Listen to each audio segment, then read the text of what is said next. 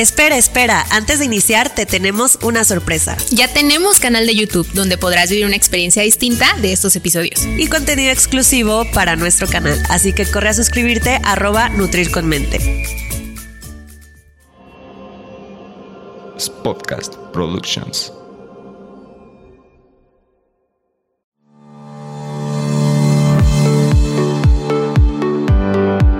Hola, bienvenidos a Nutrir con Mente. Yo soy Rocío Castillo. Y yo Fernanda Calzada, dos amigas nutriólogas que quieren quitar toda esa información chatarra con la que día a día nos alimentan. Por eso hoy vamos a nutrir tu mente. Acompáñanos. Hey, ¿qué tal? Bienvenidos a un episodio más de Nutrir con Mente. Hoy estamos, no, lo que les sigue de manteles largos porque tenemos una invitada con un tema que fueron ustedes los que nos lo, nos lo propusieron. Sí, tenemos una invitadaza que estamos súper emocionadas y nerviosas de que esté con nosotras porque justo creo que es un tema que necesitamos difundir muchísimo porque de ahí parte una buena base en la vida de, nuestros, de nuestras nuevas generaciones y también de, de, nosotras como mujeres en nuestra etapa reproductiva. Hoy que es el Día de la Mujer, quisimos traerles este tema que es vínculo emocional y beneficios de la lactancia materna. Un tema importantísimo y donde hay muchos, muchos mitos. Bueno, pues les voy a presentar a nuestra invitada. Ella es eh, Daniela Cárdenas, tiene todo un eh, movimiento y en redes sociales y de verdad, si no la siguen, vayan a seguirla. Ahorita vamos a dejar ahí todas sus redes porque comparte mucha información y, pues bueno, queremos empezar con esta pregunta, de hecho, Dani, ¿de dónde surge el María Lactans? Hola, pues muchísimas gracias primero que nada por invitarme. Me siento pues muy honrada y muy contenta de estar aquí y siempre divertido hablar de la lactancia, ¿no? Eh, el nombre de María Lactans, que nada más ahí como anécdota para que sepan, la gente piensa que me llamo María. y no, no me llamo María, ¿verdad? Este, cuando recién empecé con, con, todo este tema de la lactancia, que justamente quería difundir información este, acerca de la lactancia, intenté buscar nombres como algún nombre relacionado a este tema que me gustara, que me inspirara, etcétera. Y revisando, hay una obra que es una pintura de María dándole pecho al niño Jesús, que se llama María Lactans con S. Y se me hizo súper bonita y muy inspiradora y todo el mensaje, todo me gustó mucho. Y decidí que así le quería poner a mi página y a mis redes, porque era un tema relacionado, solamente le cambié la Z porque no sé, porque así me gustó. y ya, y ese es el origen de, del nombre de, de María Lactans este, basado en esa obra y no en que yo me llamo María, ¿verdad? y, qué padre que, que, nos platiques esta historia, porque justamente creo que los mejores nombres también salen de las mejores obras, como es esta, y qué, qué bonito mensaje donde podemos encontrar este, obras que nos inspiran y nos inspiran a crear un cambio en nuestra sociedad como tú lo estás haciendo. Oye, Dani, y este, compártenos un poquito a qué te dedicas, cómo es que llegas a la lactancia a este tema tan importante? Bueno, es una historia un poquito larga, pero básicamente yo tengo una licenciatura que es como de comunicación y de humanista y luego tengo una maestría que ya se empieza a acercar un poquito más porque es de tema filantrópico, es desarrollo sostenible y ayuda humanitaria. Pero bueno, seguía sin ser, vamos a decir que una, ser carreras o especialidades en área de la salud. Y ya después de que tengo mis hijos, siempre me gustó muchísimo el tema de la ciencia, la medicina, etcétera, ¿no? Y de la maternidad al mismo tiempo. Eh, y ya que tengo mis hijos y mm, los, los amamanté a los tres, igual en los primeros dos no tanto como me hubiese gustado, igual por dificultades, falta de información, etcétera. Pero me gustaba muchísimo. Y ya cuando tuve el tercero, en medio de las dificultades, ya cuando tenía como tres meses, me llega un libro a las manos que del doctor Carlos González, que es un pediatra español, este rockstar en este mundo de la lactancia. Y como que tuve una gran epifanía y dije, wow, o sea, nadie sabe nada. O sea, ni los doctores, ni las enfermeras, ni las amigas que les va bien, o sea, nadie. ¿Cómo puede ser que esto tan básico, que me ha podido evitar tanto sufrimiento, literalmente, eh, nadie lo sabía, ¿no? Y entonces un poco iba la historia como fue un momento en mi vida en donde se cruza como este interés por, por el tema de, la lactancia, este, este gusto, también esta pasión por ese tema, eh, con querer ayudar, con ver que había una necesidad al respecto, con que me encanta la ciencia, el cuerpo humano, el tema de la maternidad. Entonces como que se me mezcló mucho todo y era un momento en donde estaba como buscando redirigir eh, a qué me dedicaba, ¿no? Mm. Y entonces es cuando empiezo a prepararme y pues sí, fue, ha sido un camino largo, ¿no? Porque pues son, han sido certificaciones que así se hacen en lactancia este, hoy en día en escuelas que son aparte como de, o sea, no son carreras de la salud como tal, ¿verdad? Em, y, y, empecé a prepararme y luego para tener muchas este, horas de experiencia de prácticas clínicas y luego ya con todo esto hay una asociación internacional que se llama IBCLC, que son las siglas de eh, em, International Board Certified Lactation Consultant y Básicamente es como un aval para el cual tienes que reunir muchos requisitos, entre ellos haber hecho una especialidad en salud universitaria. Entonces ya ahora sí la hice como un básico en salud de 14 materias universitarias de salud, más todos los estudios de lactancia, más toda la experiencia clínica, más presentar el examen de cinco horas y pasarlo, ¿verdad? Y luego entonces ya llegué a esa certificación que digamos que es así como el aval máximo, ¿no? Un poco en el área de la lactancia también tengo una certificación como Health Coach. Eh, este tema de la nutrición que tanto me gusta integro un poco al enfoque y a la manera en que lo hago. Eh, y ciertos conocimientos de coaching que también, que también los integro. Y un poco así, un poco así llego a la lactancia. Hoy en día pues tengo mi práctica privada de consultoría, asesorías en lactancia. Eh, tengo cursos online, tengo una escuela de lactancia que capacita, de hecho, a profesionales de la salud. Bueno, y a otras personas que quieran dedicarse a esto. El podcast y un libro que ya está publicado, pero ya viene la segunda edición con Urano. Está a punto de salir. ¿Y qué más? Creo que ya no se me escapa nada. Creo que eso es. No, sí, se te escapa el nombre de tu libro y el nombre del podcast. Para los que nos están escuchando, vayan a comprar tu libro y también, también vayan a escuchar tu podcast. Ah, pues espérense ya la segunda edición, ¿eh? que está mejorada y más completa. Este se llama, mi libro se llama Una lactancia consciente y mi podcast se llama María eh, Lactance con Z al final. Está en Spotify y en Apple Podcasts. Perfecto, para los que están escuchando. Pues sí, ya sabemos que entonces aquí tenemos a la experta de expertas en este tema. Y, yo creo que eso es importante, Dani, porque sí, creo que no hay nadie especialista. O sea, creo que, bueno, nosotros en la carrera, nosotros somos nutriólogas y nos enseñan así como que una embarradita de nada y, y, meramente como la parte este, física, ¿no? Pero pues ahorita sabemos que la lactancia conlleva como, y ahorita tú nos vas a, a hablar un poquito más a detalle, que es como todo un proceso integral, que son muchos factores. Entonces, ni, las nutriólogas, o bueno, ni el nutriólogo sabe como a detalle bien qué onda, ni el pediatra sabe bien a detalle qué onda, ni como tú dijiste, ni las enfermeras saben qué onda. Entonces es una, es una pérdida de información que yo creo que en muchas ocasiones es la razón por la que no se lleve a cabo una lactancia exitosa.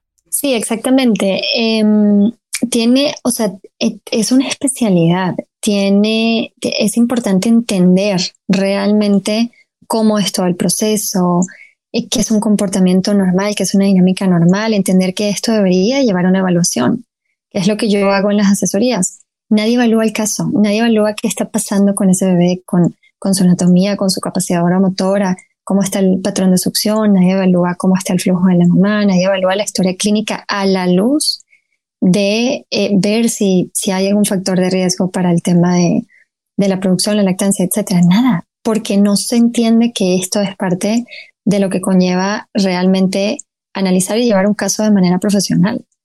Eh, parece que, y, digo, esto tiene una razón de ser, ¿no? Parece que hay como una cultura, un entendimiento desde el área de la salud, que un especialista en lactancia llega y nada más este, le dice a la mamá, pégatelo, pégatelo, la fórmula es el demonio y tienes que lactar y tienes que lactar y si no, qué mal. sí. y, y entonces pareciera que va a ser un estorbo de que, oye, no, porque luego si el niño no está comiendo, se me va a deshidratar, se me va a poner ictérico y aquí está esta, señora de la tosa haciendo sentir culpable a la mamá y fanatizando. Y yo entiendo dónde puede venir esto porque creo que una época que de alguna manera y porque no estaba tan profesionalizado, incluso este tema de, de la lactancia, se hacía así. ¿Verdad? Pero hoy en día nada que ver, o sea, hoy en día realmente alguien que está bien capacitado lo hace súper profesional y es una ayuda enorme, ¿verdad? Para poder aparte entender qué está pasando, poder identificar los problemas de dónde vienen, cómo los resolvemos, etcétera, ¿no? Y, y poder prevenirlos, eso también, poder vigilar adecuadamente dependiendo de cada caso, etcétera, etcétera, etcétera. Entonces, como que esto no se entiende de esta manera porque no se conoce, ¿no? No se conoce. Entonces, y es por eso, porque ven una clasecilla ahí que no, que no sirve más que, sí, no, así como de que la lactancia es muy buena, Sí, no, o sea, le das nutrientes y ya. O sea, hasta ahí queda. Justamente, eh, ahorita que te escuchaba, yo hice mis prácticas profesionales de nutrición en el Hospital de la Mujer aquí en Morelia. Y justo me tocó estar en, en el área como de nutrición comunitaria, pero con las mamás primerizas, explicándoles el tema de la lactancia. Pero justo la información estaba súper reducida. La lactancia es buena. Ya, o sea, y estamos hablando. y no, no sirve de nada. Perdón que te interrumpa, no sirve de nada. O sea, a ver, todo el mundo sabe. Bueno, a ver, la mayoría de las mamás sí quieren amamantar y sí quieren intentarlo. ¿Y por qué quieren amamantar e intentarlo? Porque saben que es súper bueno. Entonces, o sea, no sirve de nada saber que es bueno. Totalmente. de verdad. O sea, sí, bueno, no sirve de nada, no, estoy exagerando. O sea, sirve de algo pero esa ya casi siempre la tenemos. O sea, ahora es bueno, ok, ¿cómo le haces? Ahí está el tema, ¿verdad? Entonces, si me entregan un panfleto en un hospital que dice, amamante con leche materna a su bebé porque es el mejor alimento, no sirve nada. justo, y creo que hasta genera muchísima frustración en las mamás que justo por falta de información, por falta de una buena asesoría, que no puedan llevar una lactancia exitosa, creo que les genera todavía más frustraciones de no le puedo dar lo mejor a mi bebé, ¿no? Pero exacto, porque no hay, porque no hay información. ¿no? O sea, yo, yo, yo también, o sea, creo que comparto hasta esta, hasta esta edad en la que ya estamos como que nuestras amigas de nuestra edad están, porque bueno, bueno, no, más bien, lamentablemente todavía no somos mamás.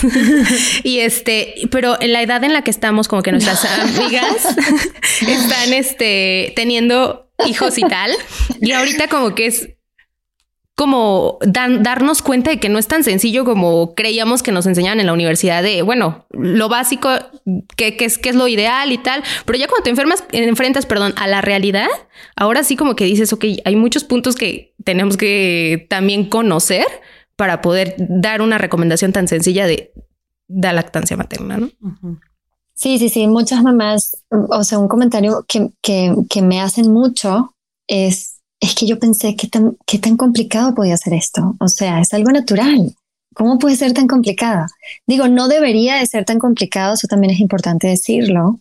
Y hay muchas razones por las cuales las mamás perciben y experimentan eh, el proceso como complicado o que algunas veces sí lo es pero en general eh, eh, sí, o sea, no pareciera que es muy fácil como que sí, la lactancia materna, bueno, ya, o sea, empiezas, le das y ya, todo bien. y bueno, eh, normalmente, pues, digo, bien entendido, bien guiado, bien explicado y cuidando todo desde el nacimiento, que obviamente desde ahí este, podemos elevar las probabilidades de que todo fluya bien. ayuda, pero, pero sí, hay que conocer un poquito un poquito más. Para que, sí, para que, Totalmente. Y justo creo que es algo que queremos eh, o buscamos en este episodio, como darles herramientas a estas mamás que quieren llevar como esta lactancia a un nivel con un mayor entendimiento, con una mayor información. Entonces, te tenemos varias preguntitas para, mm, que por ahí les interesaba mucho a las mamás saber o a las mom to be saber para, para pues bueno, tener esta información, información que sabemos que viene de la mejor fuente. Eh, primero quisiéramos eh, empezar con, bueno, sabemos que hay beneficios, ¿no? Se hablan de muchos beneficios. ¿Cuáles son los beneficios físicos que tenemos en mamá y que tenemos en bebé? Bueno, beneficios físicos este, para la mamá todos los beneficios van en relación con el tiempo de lactancia. A mayor tiempo de lactancia y a mayor exclusividad, porque eso tiene que ver también no solamente si fueron tres meses o si fueron seis, sino qué porcentaje de leche este, estaba cubriendo la ingesta de tu bebé.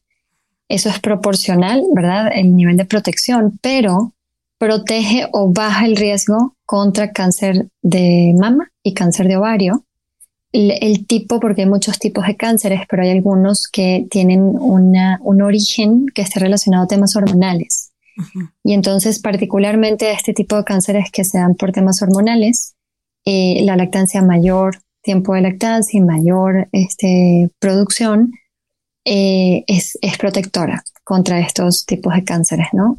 En general, si entre todos los hijos se suman alrededor de un año y medio, eh, vamos a decir que sí suele como entrar en la categoría en donde verdaderamente eh, baja, el, baja el riesgo, ¿no? Em, eso sí, como para tenerlo como referencia. Otra de las cosas que puede ayudar, hablando del tema hormonal, aunque no lo crean, que es así como un mito, es la osteoporosis que de manera muy, este, pues es bastante común que experimenten las mujeres eh, después de la menopausia, ¿no? Le experimentan después de la menopausia justamente porque este tipo, o sea, esta osteoporosis específicamente tiene que ver con temas hormonales, ¿verdad? Y como hay cambios hormonales después de la menopausia, tiende a haber este, este problema.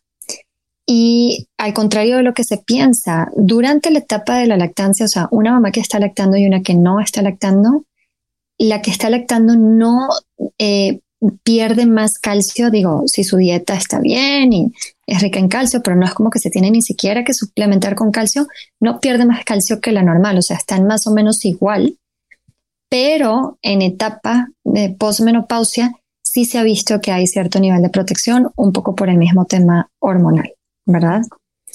Eh, luego está todo el tema de la reducción y la probabilidad de que la mamá desarrolle diabetes. Sepan que todo esto que estoy mencionando no es como que la lactancia lo va a cubrir todo y va a bajar todos los riesgos, no, pero son eh, pequeñas contribuciones, ¿no? Y entonces este tema de desarrollar diabetes, eh, se ha visto que hay una relación también entre el tiempo de lactancia y la probabilidad de que la desarrolle más adelante la mamá. Y parte de lo que se hipotetiza, aunque hay varias hipótesis y varias razones, es que la prolactina en altos niveles tiende a preservar las células beta que, pancreáticas, que son este, las encargadas de producir insulina. Y además, en toda la etapa de lactancia, pues sí se está utilizando mucho la glucosa. Este, está, se está mejorando el, bueno, digo, la glucosa se utiliza siempre, todos los días, pero digamos que el cuerpo tiene una necesidad aumentada de glucosa porque la leche lleva mucha lactosa y la lactosa pues le da volumen y es importante. Entonces, este, parte de cómo se sintetiza es eh, tomando glucosa del torrente sanguíneo y por eso hay una necesidad de glucosa aumentada y digamos que se utiliza mucho, ¿no? Todo el mecanismo de la insulina, la glucosa y, y hay también una mejora en general de, del metabolismo, ¿verdad? Digo en general porque ya sé que siempre se quejan algunas de que no es cierto, yo no adelgazo, ¿verdad? Pero en general, en general, este, sí está pasando un poco esto y ese podría ser otro beneficio, ¿no? Este beneficio de, pues el, el metabolismo está mejorado y la utilización de la glucosa y queman calorías, pues realmente debería ayudar a ir bajando de peso, aunque sea de forma gradual. Eh, aunque sé que no se cumplen todos los casos en general y en la mayoría, pues sí es algo que pasa, ¿no? Sobre todo al inicio, donde hay mayor producción y donde este, se pierde más peso, ¿no? Otra de las de los beneficios pues está, bueno, este tema de la menorrea que es la verdad es bastante variable y aleatorio, no hay conclusiones tan así importantes entre por qué a una les baja antes y otras después. A veces está relacionado que bajó la producción, a veces no, ¿no? Eh, pero bueno, en general, en general, sí tiende a retrasar la aparición de la regla otra vez. Eh, de la ovulación, aunque ya sabemos que sí puede haber, hay que tener cuidado, no estoy diciendo que esto sea un anticonceptivo, pero sí, en general sí baja el nivel de fertilidad y hay que regrese a la menstruación. Entonces, pues bueno, el nivel de fertilidad, pues bueno, puede ayudar a espaciar embarazos y el, y el, y el tema de la menorrea, pues normalmente nos gusta a las mujeres, ¿verdad? Que no nos baje. Entonces, esto puede ser algo bueno, ¿no? Y otro de los beneficios súper importantes eh, es el tema de la salud mental. Y si hay también, dependiendo de qué cantidad de leche se esté produciendo, del tiempo, etcétera, una asociación muy importante entre que reduce los niveles de inflamación y con esto reduce los niveles de estrés y con esto contribuye a bajar la probabilidad de desarrollar eh, temas de salud mental como depresión, ansiedad este, y este tipo de desórdenes, ¿no? Al menos, porque claro que va a haber estrés como quiera, pero al menos como desde el punto de vista, o sea, un, nivel de ansiedad o de depresión que requiera de algún tipo de tratamiento psiquiátrico terapéutico, ¿no? Este, entonces yo diría que estos son así como los beneficios más tangibles y más importantes, así como físicos para la mamá, ¿no? Eh, ¿Sigo con el bebé o quieren hacer algún comentario o alguna pregunta? No, no, este, yo creo que aquí, bueno, yo no sabía esta parte de la ovulación, por ejemplo, pero pues es importante también como, como conocer. Ya sabemos ahora, ahora entonces, eh, Dani, los, los beneficios eh, por parte, bueno, a la mamá, y, eh, y sí nos interesa ahora saber qué, qué sucede con el bebé. Para el bebé, Em, pues bueno, ya sabemos, yo creo que sí, como, como de lo más importante, sabemos que están todos los beneficios inmunológicos, y no solamente, porque fíjense, la lactancia tiene beneficios muy concretos en el momento en el que el niño recibe la leche materna, ¿no? O sea, sabemos que en el momento en que el bebé está tomando la leche materna tiene una protección contra desarrollar muchos tipos de enfermedades y que si los desarrolla no se lleguen a complicar, no se lleguen a complicar tanto, ¿no? Y estos beneficios son como concretos en el momento en el que lo está recibiendo la lactancia, ¿no? Ya esto se puede añadir, pues bueno, el, beneficio, por ejemplo, de todo lo que tiene que ver con las enzimas que lleva la leche materna y con las hormonas y las funciones de lo que esto hace en el cuerpo del bebé, la leche materna y las células de todo tipo, incluyendo células madres, o cómo hay transferencia de material genético, o cómo este, está también eh, eh, todo este tema de cómo actúan las moléculas, ¿no? Unas con otras para ciertas funciones dentro del cuerpo, que es, que es increíble que todo esto está, este, bueno, la biodisponibilidad de todos los nutrientes, ¿verdad? Porque es súper biodisponible en la leche materna, bueno, los oligosacáridos, que este, son como la, la, la comida, ¿no? Los prebióticos para que florezca esa, esa flora intestinal esa microbiota intestinal que sabemos que es tan importante. Este, y, bueno, eh, todos estos beneficios que el bebé recibe concretamente a la hora de estar tomando la lactancia. Pero aquí lo interesante es saber que, que, hay muchos beneficios que van más allá del tiempo concreto en que el bebé está tomando, ¿no? Y ahí que empezar con la inmunomodulación. O sea, a ver, si hay anticuerpos concretos y se, eh, normalmente lo está con la mamá todo el tiempo. Entonces, si se exponen a alguien que tiene una gripa y la mamá tiene anticuerpos para eso, se los pasa luego y los protege concretamente en ese momento, ¿verdad? Pero luego hay, hay un montón de beneficios inmunomoduladores, que son cosas que se modulan y que se llevan, como se calibran y que ese bebé se va a llevar más allá del periodo de lactancia, ¿verdad? Aparte de esto está todo lo que tiene que ver con la programación metabólica también, de todo este tema de cómo desde función renal, ¿verdad? Porque la leche materna tiene unos tipos de proteínas y un nivel de proteína menor. O sea, por ejemplo, la, fórmula normalmente, si no me estoy equivocando, eh, tiene como, es que no me acuerdo si son como 2 gramos de, de proteína versus 1 o 0.9 que tiene la leche materna, o sea, como que sí dobla la cantidad de proteínas y esto no es lo más óptimo para, por ejemplo, la función renal o cómo se desarrolla, ¿verdad? Este, hasta que si el tipo de aminoácidos que tiene la leche de fórmula es más, tiene más que son insulinogénicos versus la leche materna no, y todo esto cómo impacta, ¿no? En, en cómo se va a calibrar también todo este tema de, de, de la insulina y la glucosa, etcétera, este, y como esto muchas otras cosas que sí se ha visto que más allá del periodo de lactancia sí se baja el riesgo de que en la edad adulta un niño que fue amamantado reduzca el riesgo de todo lo que tiene que ver con enfermedades crónicas, ¿verdad? Desde la diabetes, enfermedades coronarias, este, cáncer, em, etcétera. No, ahorita hablando de cáncer, puntualmente durante el periodo de lactancia, los niños tienen, o sea, hay muchos compuestos dentro de la leche que son literalmente como anticancerígenos, entonces tienen una protección de, bajar el riesgo de que desarrollen algunos tipos de cánceres que son como comunes en la infancia. Hay, por ejemplo, una molécula que a mí me encanta hablar de ella que se llama Hamlet, que está compuesta, es una macromolécula compuesta de un ácido graso y una proteína que tienen una función como de apoptosis de, de bueno, de ciertos tipos de, de, células cancerígenas, obviamente no todas, eh, que hagan de cuenta que ataca y como que hace que mueran esas eh, células cancerígenas sin dañar las células sanas, ¿verdad?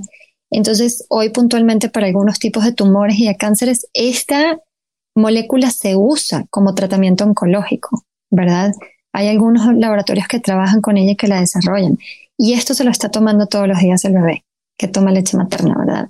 Entonces, o sea, aquí lo, lo, lo importante y a lo que quiero llegar, este, espero estarlo transmitiendo bien y si no, háganme preguntas, es que están todas estas propiedades de protección puntual mientras el niño toma la leche, pero claro que va a dejar eh, beneficios más allá del periodo de la lactancia para cómo evoluciona y cómo llega a la edad adulta. Igual, por ejemplo, el tema de la microbiota, pues puntualmente ahí tiene funciones y, va a tener beneficios importantes, pero claro que, que, que esa microbiota, la manera en que se formó durante esos primeros años va a tener un impacto en cómo la va a tener esa persona adulta. Entonces, como ver que los beneficios no solamente se quedaron ahí, ¿verdad? Eh, y bueno, creo que ahora me van a preguntar sobre todo el tema emocional, etcétera, que eso también pues son beneficios que se llevan más allá, o sea, que se viven durante el, durante el periodo de lactancia, pero que luego eh, persisten y son beneficios que se llevan más allá del periodo de la lactancia hacia la adultez. Sí. ¿no? Pausa, nos ayudarías muchísimo suscribiéndote a nuestro canal de YouTube y compartiéndolo. Para que así más personas puedan nutrir su mente.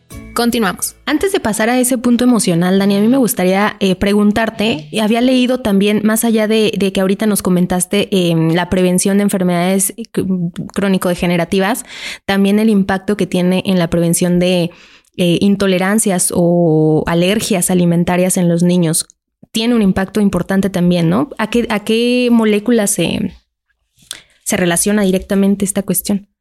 No, es es que tiene, o sea, no, no se relaciona a una molécula específicamente, es más un tema como de la inmunomodulación y de que la propia leche materna, o sea, la leche materna, bueno, ahí va, este tema me gusta. ser que me extienda. Ok,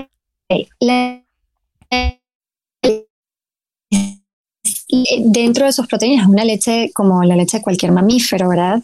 Sí está compuesta de caseínas y de proteínas del suero como todas.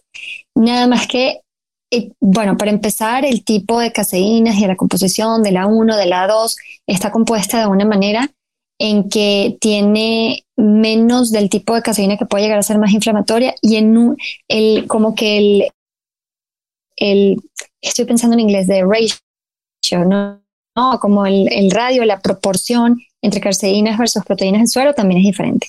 Ahora, en las proteínas del suero, cuando nos vamos a la leche de vaca, que hay que pensar que la mayoría de las fórmulas, ¿verdad? Que es como la alternativa a la que estamos comparando, son hechas a base de leche de vaca. En esas proteínas de suero hay una proteína que es especialmente alergénica en la proteína, en la, sí, en las proteínas del suero de la leche de vaca, ¿ok? Esa proteína muy alergénica no está presente en la leche materna y de hecho, como tal, o sea, las proteínas propias de la leche humana nunca se han visto que generen una respuesta de alergia eh, o alguna respuesta del sistema inmune en el bebé.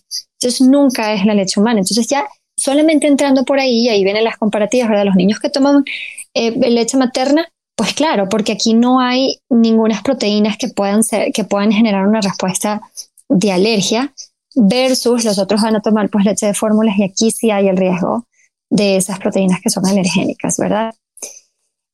más allá de esto, ¿verdad? Porque a lo mejor ahorita muchas personas pueden estar pensando, bueno, pero ¿cómo? Y entonces la alergia a la proteína de la leche de vaca, si la mamá come, o, o, todo este tema de que si la mamá come o no come y puede pasar a través de la leche y generar alergias. Bueno, en un mundo perfecto, en un cuerpo perfecto, eso no debería de pasar si tuviéramos una microbiota bien balanceada, si tuviéramos las mucosas intactas, ¿verdad? Que no estén alteradas, todo lo que tiene que ver con las mucosas intestinales que está relacionado también al tema de la permeabilidad intestinal, ¿verdad? Hay cierta permeabilidad que permite el paso de los nutrientes al torrente sanguíneo, pero esa permeabilidad no debería de estar aumentada, ¿verdad? ¿Por qué? Porque al estar aumentada, pues se pueden escapar moléculas que todavía no han terminado de pasar correctamente por el proceso digestivo y que puedan pasar moléculas a la sangre que son, eh, que, que, son macromoléculas o que están compuestas o que no están completamente eh, vamos a decir, eh, rotas en, en, aminoácidos o en péptidos pequeños. Y el punto de que pase una grande es que puede entonces, el sistema inmuno no lo reconoce porque no debería estar ahí en esa forma. Y dentro de los, de los adultos también podemos tener esa sensibilidad alimentaria, pero como llega la sangre y la leche se forma a partir de lo que está en la sangre, esa molécula también va a llegar a la leche. Y en un niño que tiene la propensión, porque son varios factores, ¿verdad? El niño tiene que tener esa propensión a, a desarrollar alergias, pues este niño puede reaccionar, ¿verdad? Y tener la alergia. Pero entonces aquí lo que estamos, o sea, aquí también es importante ver cómo la salud gastrointestinal de la mamá, también, y, y la microbiota y todo esto es súper importante para tratar de que no ocurra como esta disfunción, porque al final es una disfunción.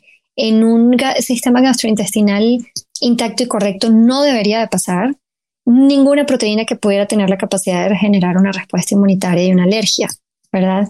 El problema es que como no es un mundo ideal y mucha gente tiene alteraciones en, en, este sentido, eh, esto combinado con un bebé que tiene la propensión, pues puede llegar a generar alguna reacción, ¿no? Entonces es importante decirlo porque, porque hay gente que va a decir, oye, pero hay, hay que sí, que como quieran que sean amamantados, van y desarrollan este tipo de problemas y alergias. Bueno, es por, tiene que ver con, con este tema que estoy explicando de la mamá y no con la leche humana en sí. La leche humana en sí no tiene nada que pueda ser alergénico y aparte tiene todos estos compuestos bioactivos inmunomoduladores que van a ayudar a que toda esa respuesta se calibre de manera adecuada. Eh, yo creo que estos son los mecanismos así como más importantes eh, por los cuales se ha visto esta disminución de la propensión a desarrollar alergias en, en pues, niños amamantados, en bebés amamantados, que en los que no. ¿Verdad? Bueno, creo que podemos entonces continuar ahora sí con la, con la parte de la conexión emocional, que bueno, ya vimos los beneficios como que físicos, pero em, creo que va, trascienden mucho más allá esta parte emocional que tiene este vínculo, ¿no? Miren, es, bien importante decir una cosa, es que sí se puede tener un apego y, y todo este vínculo emocional este, increíble, aunque se alimente el bebé con fórmula y biberón. Y esto es importante decirlo porque no es cierto que es tipo, es que con la lactancia se logra más. No, la verdad, no necesariamente. Lo que pasa con la lactancia es que en la lactancia todo está integrado, ¿verdad? El comportamiento del bebé, o sea, me preguntan qué es la lactancia y digo, digo yo no. Esto, la verdad es que lo leí de un autor que me encanta, un neonatólogo que se llama Niels Bergman, que dice, a ver, es el comportamiento total del recién nacido, es todo lo que hace, está completamente integrado. Entonces, cuando la lactancia se está estableciendo bien esta dinámica eh, es, es la natural, que es muy intensa, pero el niño está constantemente en contacto físico, succionando cerca del pecho, en los brazos de la mamá. Es difícil establecer separaciones de, de, de periodos largos bueno, no quiero decir difícil, pero hay que hacer como que hay medio hacks, ¿verdad? Para poderlo hacer, porque lo natural es que estén todo el tiempo como en esta interacción súper intensa, ¿no? Eh, entonces, muchas veces es como, bueno, la lactancia en sí, el propio hecho de que te funcione bien, que el niño tome suficiente leche para que gane bien peso, para que tengas buena producción, para que evites patologías, que sería como la parte física, para que eso funcione, tienes que hacer todo esto que de que vamos a decir como que de manera natural y de manera integrada va a ser que tengas que estar súper apegado con tu bebé y tu bebé contigo. Entonces es como que se da de una manera integrada y natural y todo en el combo y en el paquete, ¿verdad? Estás tratando de establecer la lactancia, pero establecer la lactancia va a requerir de eso, ¿verdad? Mientras que cuando el bebé está alimentado con fórmula y biberón, pues hay una mayor este, posibilidad de que hayan ciertas separaciones entre la mamá y el bebé, eh, que, lo cual hace que, pues bueno, es más cómodo para la mamá, pero también muchas veces hay menos interacción o menos oportunidad de estar como que desarrollando a lo mejor ese apego primario que debe haber, etcétera. Y entonces eso es todo, ¿verdad? Pero si esa mamá sí tiene la conciencia de saber que aunque está alimentado con fórmula y biberón, no debería de cambiar el hecho de que un bebé chiquito necesita estar en constante apego e interacción con su mamá, por más intenso y cansado que sea, porque es algo bueno para el bebé, porque está estableciendo todas las bases neurobiológicas de, eh, que, son bases de su afectividad futura, y ahorita voy a, voy a explicar un poquito más eso. Entonces, si, si lo hace de una manera muy consciente, pues no debería haber diferencia, ¿sí?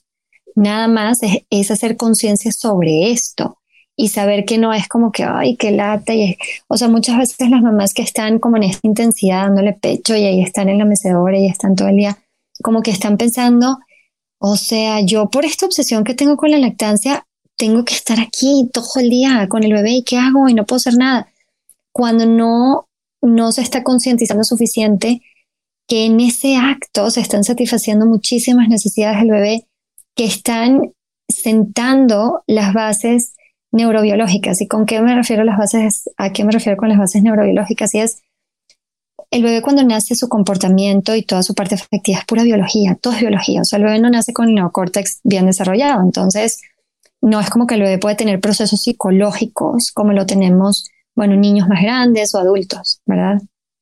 Entonces, pero eso no quiere decir, o sea, todos los, nosotros, por ejemplo, los adultos tenemos dos cosas que componen nuestra salud mental, nuestro tema este, afectivo, y es la parte psicológica y luego la parte como química, ¿no? Que es la neurobiológica.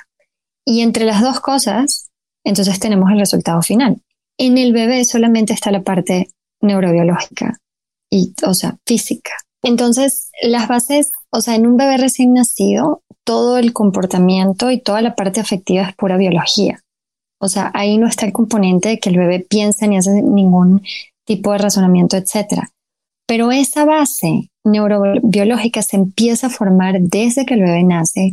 Toda la respuesta del sistema nervioso, todo cómo se calibran las hormonas del estrés, la arquitectura cerebral, eso está eso tiene muy buena evidencia científica y sí hay una relación entre cómo se calibra esto en la primera infancia desde que nace y cómo se, de alguna manera se establece este, en, su función, como un poco lo que estábamos hablando de la programación metabólica y como un poco lo que estábamos hablando de la, de la programación inmunológica, ¿verdad? Aquí también hay una programación en temas este, como fisiológicos del sistema nervioso, hormonas de estrés y varias otras cosas que están relacionadas a estos temas, y también anatómicos, de temas de conexiones cerebrales y arquitectura cerebral, etcétera, que todo está muy, o sea, que son las bases de lo que va a representar eh, de alguna manera cuando se empieza a conjugar esto con la parte psicológica que va a ir desarrollando el niño, ¿verdad? Entonces, muchas veces siento que las mamás no tienen como una plena conciencia de que eso que están haciendo en el sentido de atender esa necesidad en el bebé, que muchas veces es ese contacto humano intenso, ¿verdad? Que trae gotadas a las pobres mamás, este, y ese, este, necesidad de succionar constantemente y esa necesidad de que donde mejor duermen es en los brazos, de que se vuelven a levantar y necesitan otra vez de, del cuidador para volverse a dormir, esa manera en que se regulan emocionalmente porque ellos no tienen eso bien desarrollado a través de, sus cuidadores, etcétera. O sea, saber que eso que se ve como una manera muy simplista, como que aquí me tiene esclavizada y así te lo dicen a veces las mamás, o sea, que voy a ser su esclava, o sea, ¿cómo? ¿Verdad? Realmente no, o sea, todo es un tema de perspectiva, a ver, no es eso lo que está pasando. Lo que está pasando es que estás estableciendo las bases neurobiológicas de tu bebé metabólicas, este, de la microbiota, del, o sea, ¿no? De inmunológicas, de todo tipo para un futuro, ¿no? Aparte de estarlas cubriendo en ese momento. Entonces tiene un valor enorme y yo creo que nos tenemos que poner como esos lentes para poderlo apreciar por lo que realmente es. Y cuando lo apreciamos así, entonces fuera bien diferente si tú dices, no pasa nada, yo le voy a dar fórmula, ¿verdad? Que sería la siguiente mejor opción. Si no hay leche materna, pues tiene que haber fórmula pero yo entiendo que la, dinámica y la relación y el apego se desarrolla de esta manera y entiendo el momento de desarrollo del bebé y entiendo lo que necesita, por más que sea inconveniente, para poder darle el valor adecuado y que aunque tengan una, o sea, aunque no tengan lactancia materna, igual puedan promover este, ese apego seguro y todos estos beneficios de los que estoy hablando, ¿no? Este, entonces, pues eso es lo que tiene que ver con el vínculo emocional. Wow. Y yo creo que si lo, lo ves desde este cambio de, perspectiva, pues yo creo que todo, todo cambia. Sí, justamente. Y por ejemplo, esta parte de que si le estamos dando biberón y ya sabemos eh, los beneficios emocionales con todo el tema del vínculo y demás que hacemos con nuestro bebé y todos los beneficios que tienen tanto bebé como mamá, eh, a pesar de que está tomando biberón, podemos generarlos ya sabiendo la importancia de y lo que sucede con la lactancia, porque yo por ahí veo este algunas mamás de que están en el celular y deteniéndole el biberón, ¿no? O cosas así. Entonces es como si ya sabemos la importancia de la lactancia en temas emocionales y en temas de vínculos, ok, no pasa nada si no le puedo dar este lactancia exclusiva, si le estoy dando el biberón, voy a generar también este vínculo, voy a cuidar este vínculo, ¿no? Esta relación que, que estoy creando con mi bebé. Exacto. Y no, y hay cosas, o sea, si se fijan, eh, no sé, las voy a inventar. Desde hay como unas, unos aditamentos que ponen así para que el bebé lo puedas poner en una almohada y se tome el biberón solo. Sí, o sea, eso ahí es cuando no estamos entendiendo lo que ese bebé necesita, ¿verdad? Entonces no importa el biberón, pero sí necesita que se lo dé a través de un contacto humano, un contacto visual. Un no tiene que ser intensamente todo el tiempo, ¿verdad? Eso tampoco se hace con el pecho. Pero el pecho sí te obliga mínimo a agarrarlo, a verlo, a ver qué está haciendo, cómo se está acomodando y luego, ¿verdad? Entonces, eso es un poco, o por ejemplo, otras cosas, como, no sé, eh, digo, desde la cunita que aprieta el bebé y lo mueve así, cada vez que el bebé se mueve, lo mueve. Y claro que le ayuda ese balance y ese movimiento a calmarse, pero en verdad estamos perdiendo mucho contacto humano. O bueno, habría que tener conciencia porque pudiera pasar lo mismo con un columpio, pudiera pasar lo mismo con un bouncer o lo que sea del instrumento, habría que tener nada más conciencia de que son como herramientas para ayudarnos, porque la realidad es que la biología del bebé, la lactancia son mecanismos muy primitivos animales de la etapa de la caverna y ya hoy en día no vivimos así, entonces sí hay ciertas incompatibilidades y no tiene nada de malo tratar de adaptarnos y de ayudarnos a cómo podemos adaptar esto a esta vida moderna, pero cuando lo entiendes te ayuda a saber cómo y cuánto usarlo para estar como en ese punto justo en donde dices, bueno, agarro aire yo, que también lo necesito para la salud mental y que también va a beneficiar a mi hijo, ¿sí? Pero por otro lado, no lo abuso porque entiendo que el niño tiene esa necesidad y que de alguna manera eso es lo que va a hacer que desarrollemos un apego seguro y que podamos tener todos esos beneficios. Entonces es como este, ¿no?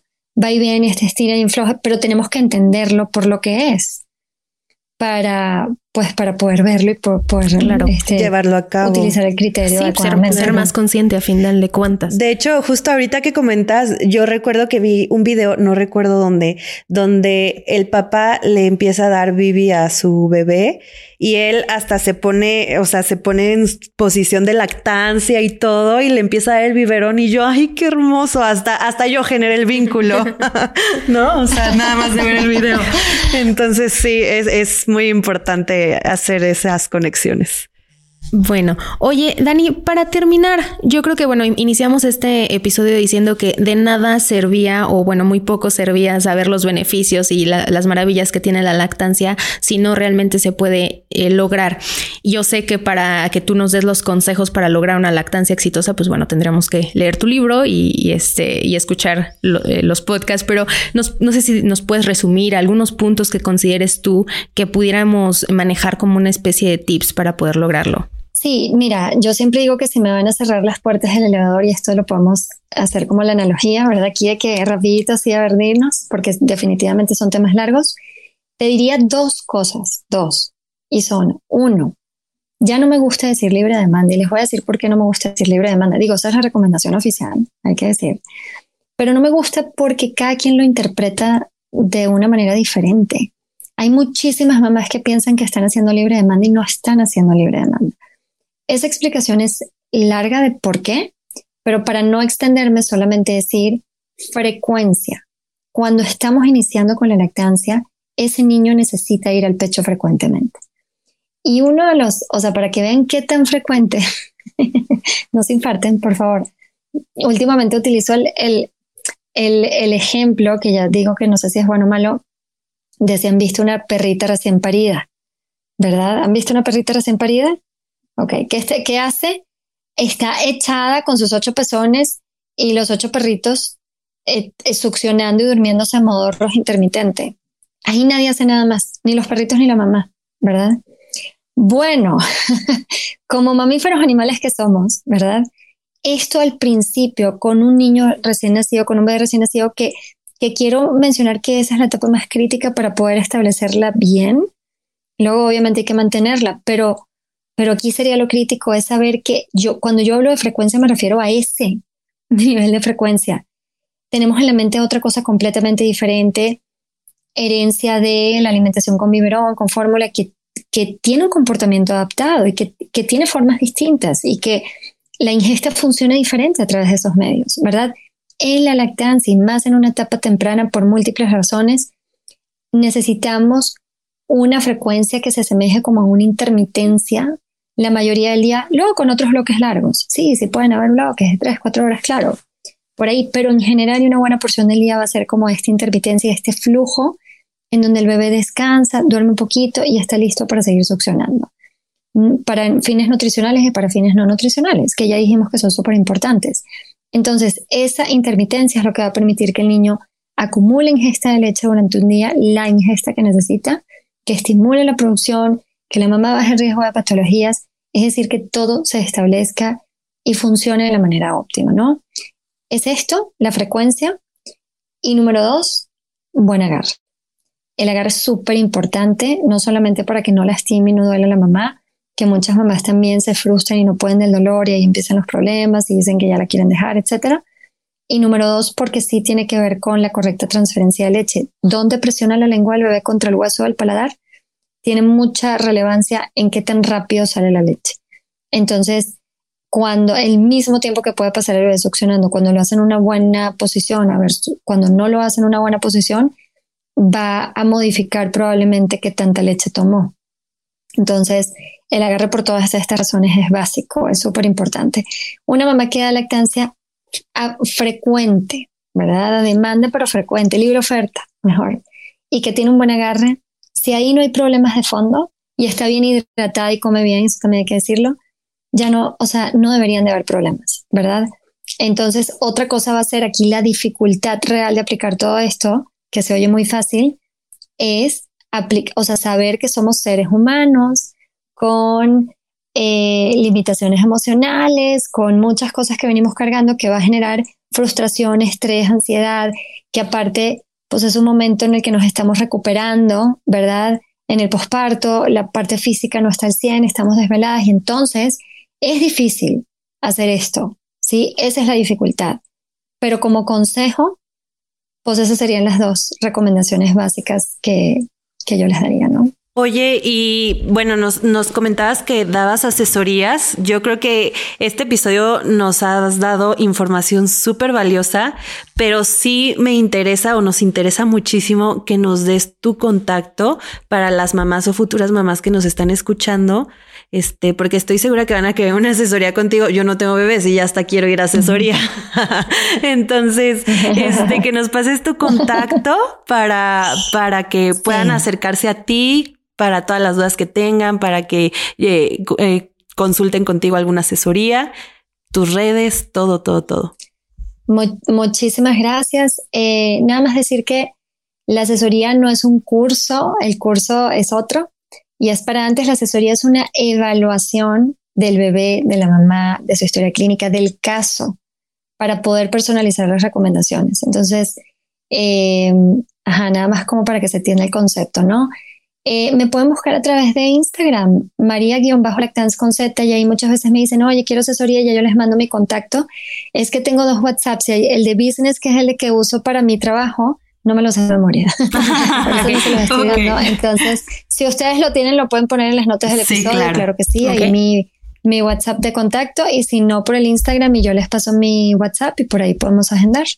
Sí, está este, sin ningún problema. Facebook, estoy igual, María Lactance no lo reviso mucho, mejor escríbeme por Instagram. Ok. O el WhatsApp, o el business WhatsApp, sí.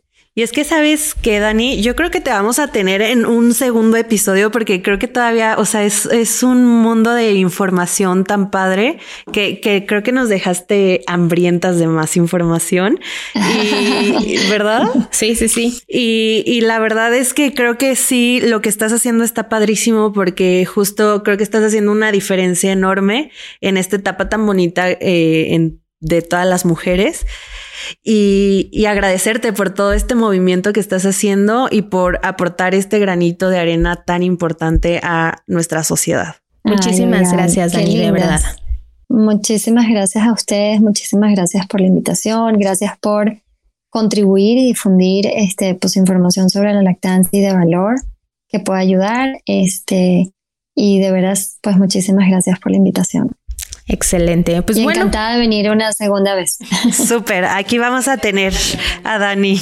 Pues bueno, eh, hasta aquí el episodio del día de hoy. Esperamos que la información que hayan obtenido el día de hoy sea de eh, importancia. Nos ayudan, ya saben, compartiendo y siguiendo a, Dani en sus redes sociales, que de verdad, en lo personal, eh, se las, se las súper recomiendo. Es información, sobre todo basada en evidencia, que es lo que nosotros aquí promovemos. Entonces, pues pueden seguirla por ahí. Y pues nada, amiga. ¿Quieres decir algo más? Nada, solo que nos vemos el próximo miércoles. Dani, una vez más, muchísimas gracias por estar aquí. Y pues nada, el próximo miércoles nos vemos en un segundo o tercer episodio. Ya no sé ni en qué episodio vamos de la temporada, pero vayan a seguir a Dani. Se los juro, no se van a arrepentir. Bueno, hasta el próximo miércoles. Hasta el próximo miércoles. Bye bye. Adiós. Gracias por quedarte hasta el final. Si te gustó este episodio, no olvides compartirlo con quienes creas que les pueda servir. Y de paso, no olvides seguirnos en Instagram. Nos encuentras como arroba Nutrir con Mente. Y si nos estás escuchando en Spotify, no olvides seguirnos para no perderte de nuestros nuevos episodios. Y de paso, regálanos tu calificación. Nos escuchamos en el siguiente episodio. Bye bye. Adiós.